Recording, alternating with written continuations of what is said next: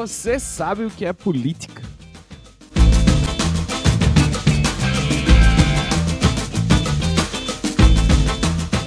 Essa é a pergunta que eu queria deixar para você aqui.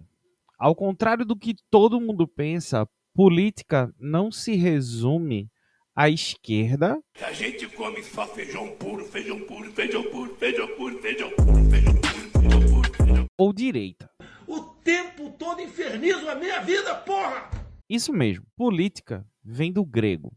Conceito de estratégia, em grego, estratégia, em latim, estratégia. Mas eu não vou ficar explicando as palavrinhas aqui para você, porque os gregos exageram com qualquer assunto. Até com beijo eles são muito profundos. Me, me perdi, gurizada, desculpa.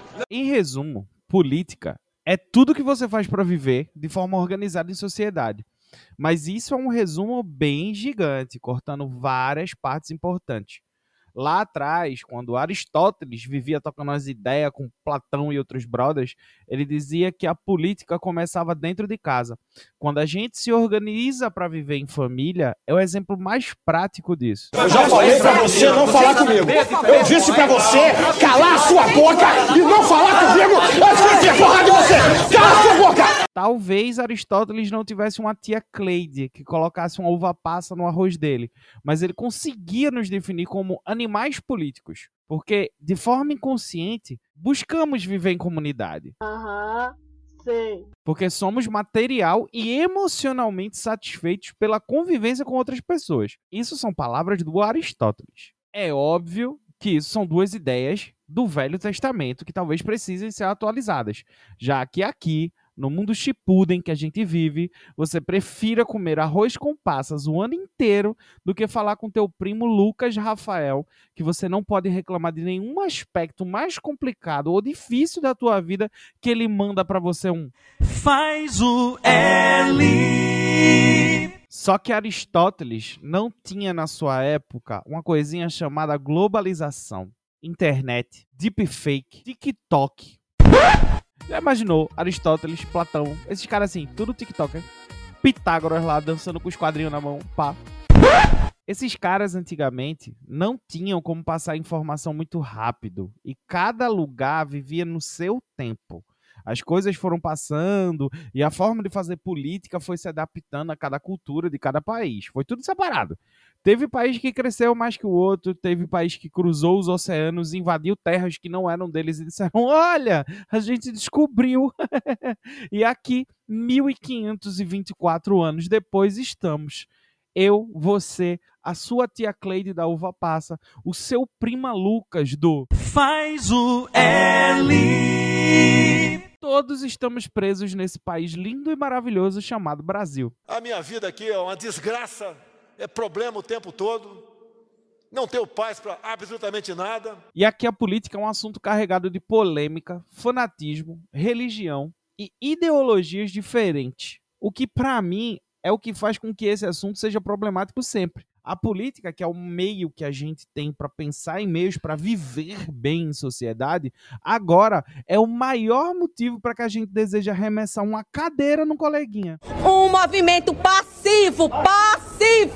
Não tem violência, não tem gangue de LGBT, não Mas em ano eleitoral, eu vou querer falar de política sim. Uma promessa que eu vou fazer é tentar ser menos lateral possível. Aham. Eu, todos os dias que eu tô na rua trabalhando, eu observo por onde eu ando, as condições das ruas, calçadas, saneamento básico, iluminação, todos os aparatos mínimos para que um bairro exista tendo um mínimo de dignidade para seus habitantes. Quando eu passo nas regiões nobres, por mais que hajam problemas, sempre existe algo do tipo em obras ou em manutenção e até placa com desculpe os transtornos, estamos melhorando a cidade, eu já vi. O mesmo eu posso falar de algumas regiões comerciais. Isso me dá a sensação de que a cidade, como diria Chico Sainz, ela não para, a cidade só cresce. Mas quando eu me afasto e vou para a periferia, a música do Chico Ciência, o nosso Aristóteles do mundo Shippuden, faz muito mais sentido.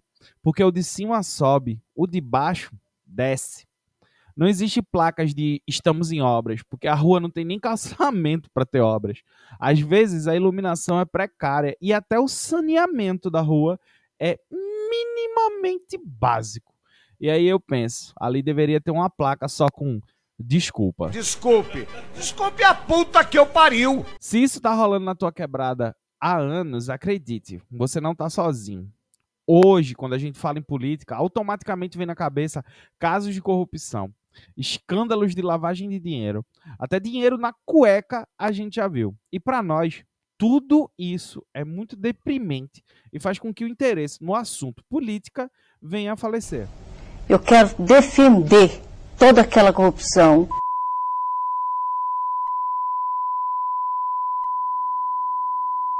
Só que, na moral, eu tô cansado de ver a, a rua de terra batida, barreira que corre risco de desmoronar, rua que a pessoa não pode chorar que ela alaga.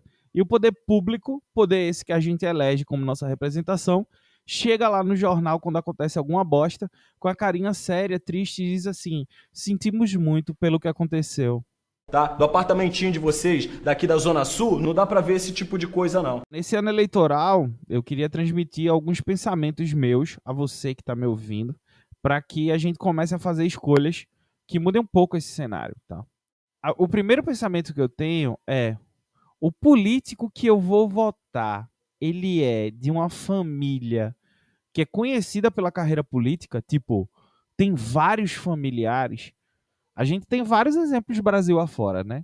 O nosso último presidente, a família Bolsonaro. A gente também tem famílias no Nordeste, como a família Calheiros, lá em- Alagoas. A gente tem a família Campos, a família Reis. A gente tem várias famílias que dominam o cenário político e praticamente sobrevivem apenas de política. Essa família para quem você vai votar tem pai, irmão, tia, sobrinho, todos eles são políticos? Se a resposta para isso é sim, dá uma pesquisada no currículo da família, no histórico político dela, tá? Se tem casos de corrupção dentro da família, se tem envolvimento com investigação, ou simplesmente se eles são conhecidos apenas por serem políticos que mamam nas tetas do governo. Se todos esses questionamentos apontarem para o sim, repensa um pouco, tá? Porque tu pode estar participando de um esquema de pirâmide onde tu não vai ganhar nada, mas está ajudando uma família de nepotistas a se manter rico. O segundo pensamento que eu vou mandar aqui para você, político chega lá no palanque e fala: "Vote em mim, pois eu tenho uma vasta experiência política". E é, irmão. Tu tem vasta experiência política, porque o cara que fala isso quer dizer que ele já é vereador, deputado, já tem um tempinho. Se ele tá sempre no poder, e a cidade continua com os mesmos problemas, eu convido você a pensar comigo. Será que ele não faz parte do problema? Porque o cara tá há tanto tempo ali no governo, tanto tempo fazendo a mesma coisa. Será que ele não é o problema? Então, assim, pelo amor de Jesus Cristo, demite esse cara, dá chance para alguém novo, vote em alguém diferente, candidato é o que não falta.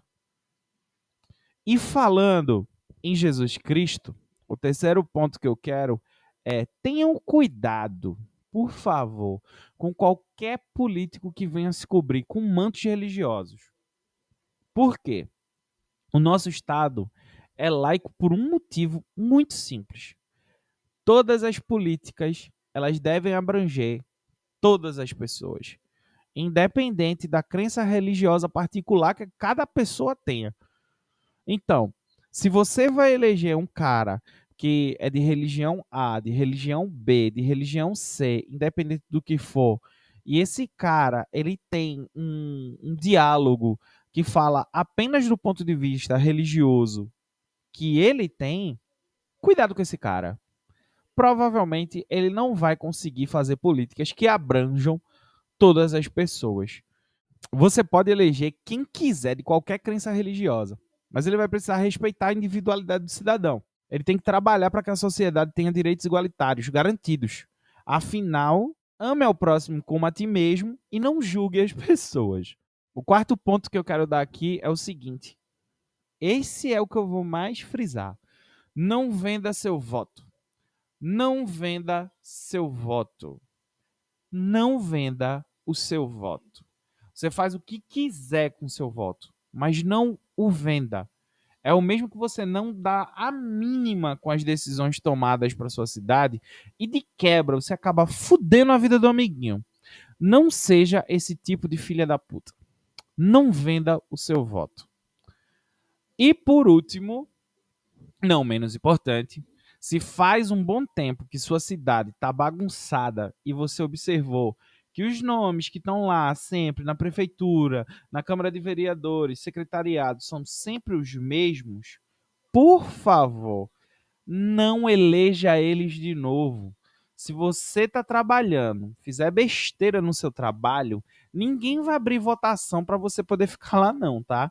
Você vai ser chutado para fora e beleza, a vida segue. Então, se você está vendo que sua cidade segue a mesma coisa de sempre e você nunca vai conseguir mudar esse cenário com as pessoas que estão lá, não eleja. Não seja tolinho de dar mais uma chance a eles. É claro que essas práticas são práticas que eu vou utilizar daqui para frente para me ajudar a escolher melhor as representações que eu gostaria de ter na minha cidade. Mas talvez elas podem ajudar você que está me escutando agora a escolher melhor na sua cidade.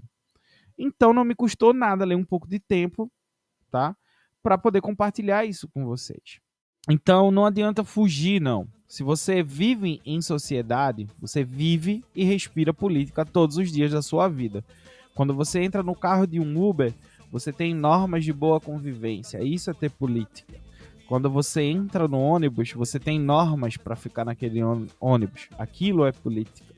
Então, tudo que você faz na sua vida para viver dentro de sociedade, de forma organizada e de forma padronizada, isso é política. Seja mais reflexivo sobre isso. Tenta levar isso um pouco mais a sério, porque política é tudo o que você faz no seu dia a dia para tentar viver melhor. E vamos tentar fazer com que a política ela ganhe novos rumos daqui para frente a gente tem mais informação, a gente tem mais é, capacidade de compartilhar ideias. E a gente tem também o, o aparato da tecnologia a nosso favor.